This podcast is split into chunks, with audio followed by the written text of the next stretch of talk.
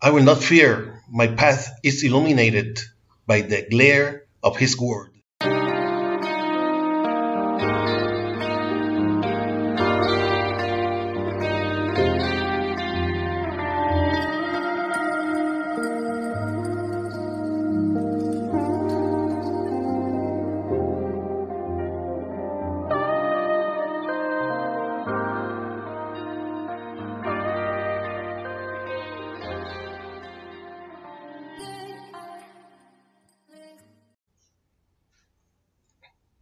Good morning and God bless you all that see us in the YouTube channel or listen us in the podcast and other social networks. I'm your brother in Christ, Pedro Ayala servant of God for His grace, and I belong to the Pentecostal Church Restoration, Holiness, and Love Chamber, Inc., who pastors and directs our beloved pastor Maribel Núñez Molina. Our church is located at Calle Flamboyant 194, Pueblo Indio, in Canóvanas, Puerto Rico, and this is the ministry that bears my name from the school to heaven, the Escuela para.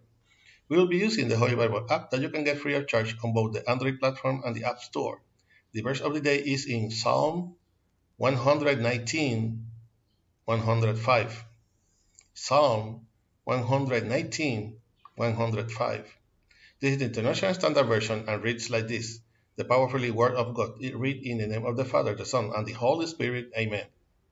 Your Word is a lamp for my feet, a light for my pathway.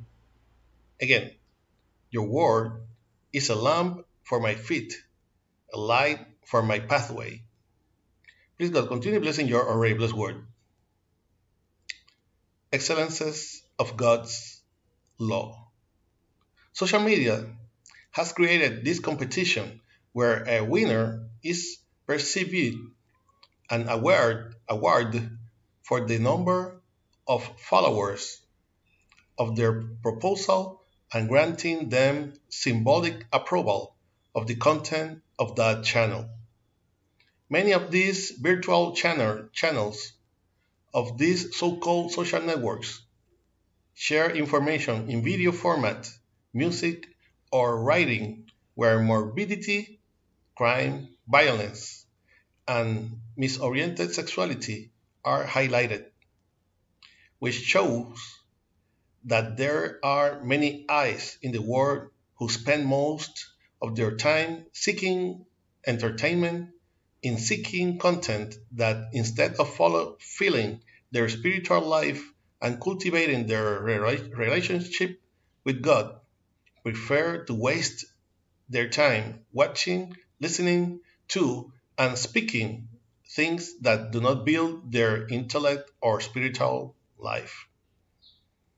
It says the word of God in Ecclesiastes 3 that there is time for all, and this all is the same all to which the same word of God refers when it says in the first book of the Corinthians 10:23 everything is lawful to me but not everything suits me.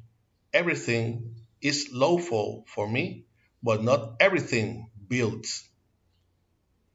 This is not a contradiction because since we have been instructed to search scriptures, we must already know that that everything and that all in which we have time is for the things that please God, to serve Him, to educate us, and to train ourselves in the word that to teach others to follow paths carved by the Son of God, so as no get lost, nobody get lost, and to reach that should be our goal, to be approved in the presence of God.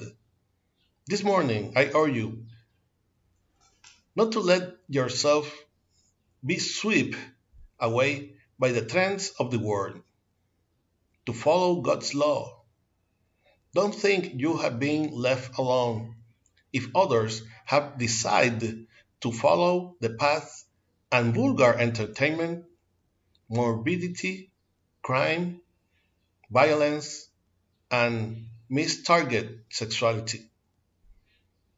Do not be afraid for our because our path is illuminated by the glare of the law. the Word of God. Amen. I hope that this short exhortation will serve as a reflection and strength to your life in this morning that the Lord has made. For prayer send message to our email, ministerio de la escuela at gmail.com. You can also get us on YouTube and listen us in the podcast, in Facebook, TikTok. If you have not already did, subscribe to this channel where from Monday to Friday we will give what we have received by grace.